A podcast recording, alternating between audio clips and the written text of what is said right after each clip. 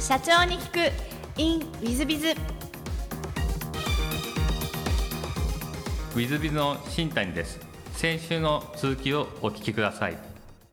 その平和活動側にこうまあ変えられるというか移られるきっかけというのは何かございましたか、まあ、あの一昨年から平和活動を単純に始めたっていうのであの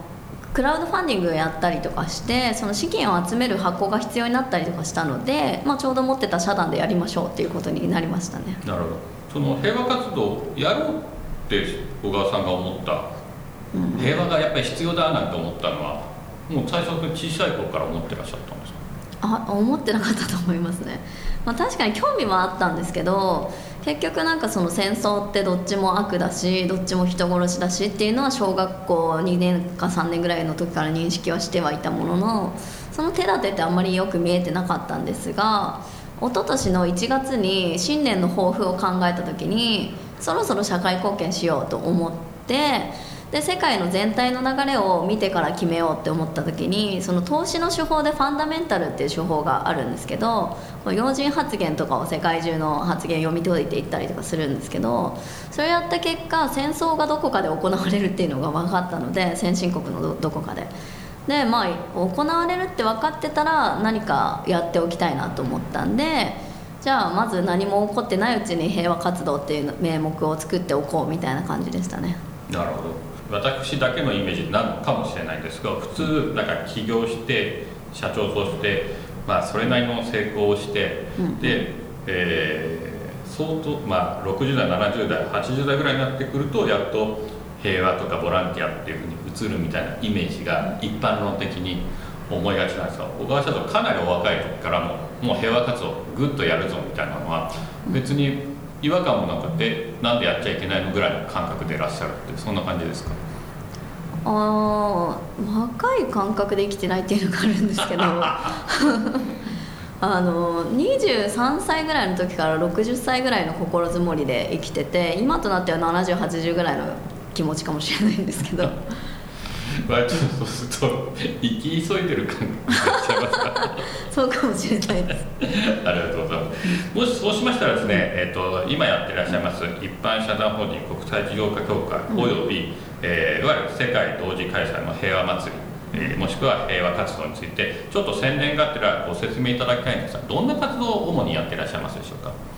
はい、平和祭りっていうのが、まあ、文字通り平和のためのお祭りなんですけど平和の輪で和のものを身につけて行うイベントなんですね。で、まあ、着物を着てもいいし、まあ、浴衣とかハッピーとかあとは扇子1個でもいいですし何かワンポイント和のものを持って平和の輪で和を象徴してやっていくイベントなんですけれども基本的にはピースウォークみたいなものであの平和の練り歩きみたいな感じですね。浴衣着て行列で歩くみたいな感じなんですけどまあ、ただ各地にあの支部があるので各地の支部長さんのあの企画力にお任せしていて、まあ、なんかそのそれぞれの土地で楽しいと思えることをやってもらうっていうのがあって、まあ、あのベーシックなやり方としてピースウォークをしてもいいですしあのファッションショーをやるところがあってもいいしお茶会をやるところがあってもいいし基本的には自由で、まあ、趣旨から外れなければ何しても OK みたいな感じですね。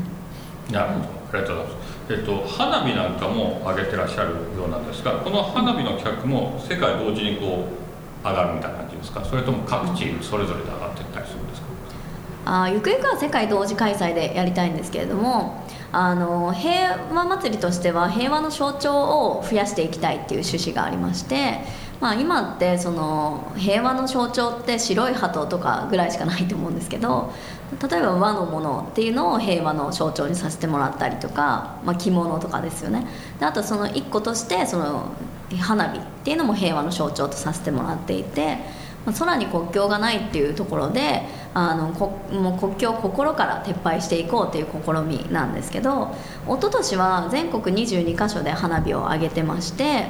で一昨年は全国で挙げたんですけど今年からの試みとしては海外の発展途上国の花火を見たことがない子たちに花火を見せてあげようということで、まあ、こあのこの間先週ですねもうカンボジアで花火を上げてきたんですけど、まあ、そういうところで花火を上げていって花火を上げれるところを増やしていってゆくゆくは全世界同時開催で花火を上げたいっていう感じですね。なるほど。ありがとうございます。ぜひあのリスナーの皆様方こういう平和活動とか花火とか和のものというもの平和活動。これにご興味ある方はぜひあの小川社長まであのお問い合わせいただければかつ海外の方がこう来るような感じでご紹介いただけるとちょうどいいんじゃないかなと思いますのでぜひもしよろしければご協力いただければと思います。ぜひ。ちょっと違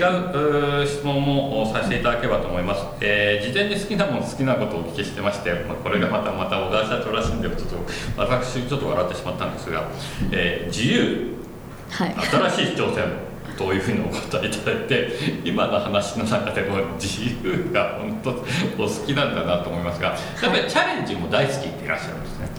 そうですね。チャレンジしなきゃいけないっていうあの自分とのルールがありましてそのいつもその謎な自分でいなきゃいけないっていうルールがあって、まあ、起業当初とかは15歳ぐらいの自分から見ていい意味で謎な存在であることっていうルールがあったんですけどなんか例えば、うん、普通にサラリーマンとかしてたら聞きたいことってないと思うんですよね15歳の自分から見て。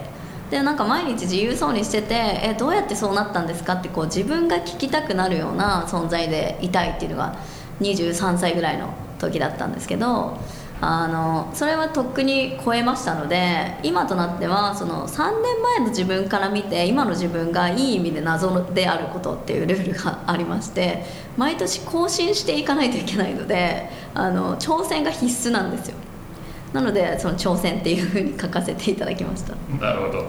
小川社長らしいんですが毎年ルールをじゃあ設けていってる感じなんですか？毎年同じルールですね。その3年前から見て謎であること。そのルールを設けようと思ったきっかけ なんかもあるんですか？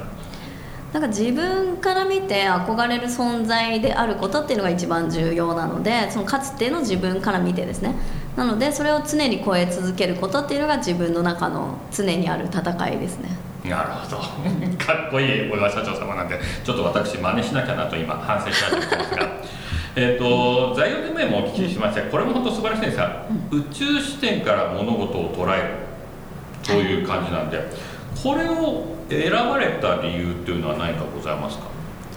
あの視野っていうのはできるだけ広く見る必要があるしそその分視点を高くしないといけないっていうのがあるんでまあそれも企業当時からですかね。宇宙視点から物事を見るっていうのがあの日々の訓練というか日常ですね私の中でなるほど、ちょっとあの小川社長様みたいにはなりにくいかもしれませんが ぜひ皆さん参考にしていただければと思います、えー最後のご質問なのですが、えーこの番組経営者向けもしくは全国全世界の社長様もしくはこれから起業する方向けの番組でございましてもしよろしければ社長の成功の秘訣をお教えいただけたらなと思います。えー成功の秘訣はブレないことかなと思います。やっぱりブレてると周りからも信頼されないですし自分の中での信頼関係も築きづらいのであのよく私が例えとして使うのがその分身の術みたいのがあったとしてこう分身した時にじゃあ分身した先のもう一人の自分が何をする人なのかをこう分かること分かってることあのってすごい重要だなと思っていてその自分自身なはずなんで分かるはずなんですけどこれ分身したら何をする人ですかっていうのは意外と別に分からないものだったりするんですよね。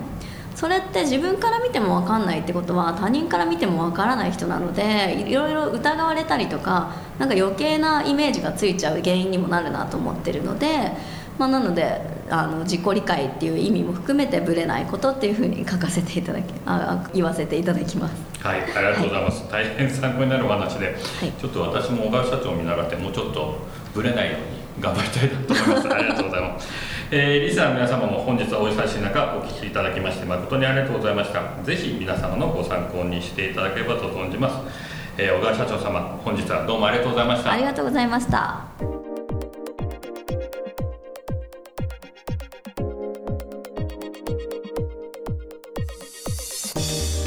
本日の社長に聞く in with biz は、えー国際事業家協会の、えー小川代表理事、小川社長でした、まあ、株式会社持ってますので小川社長でした、えー小川真由さん、えー、と女性小柄美人もう顔もちっちゃい。私とですね写真もですねもしよろしければ、えー、経営ノートというサイトに写真出しますので、えー、いつか見ていただければと思いますがそれ見ると小柄でですね可愛らしい感じの女性ですがまあまあ芯は強くて、まあ、インタビューお聞きになった方はよくお分かりだと思いますがすごいですね。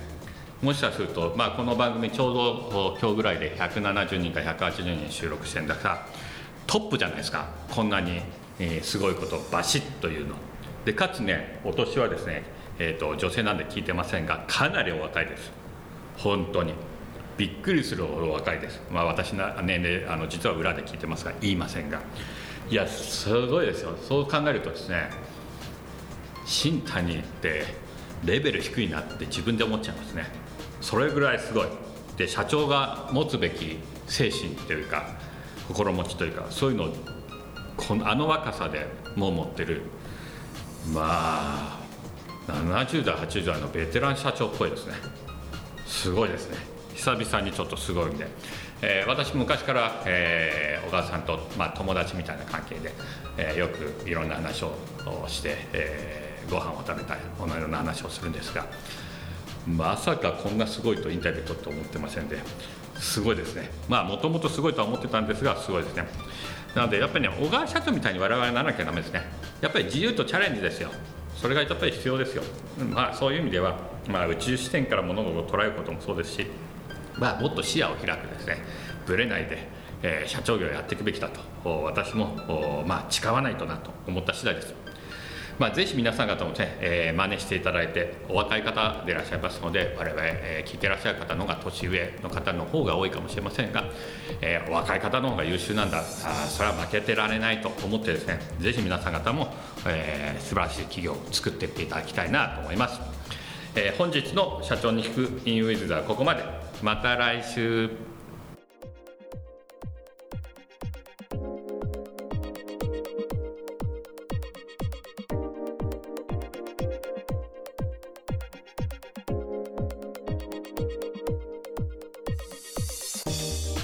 本日も社長に聞く in WithBiz をお聞きくださり誠にありがとうございました、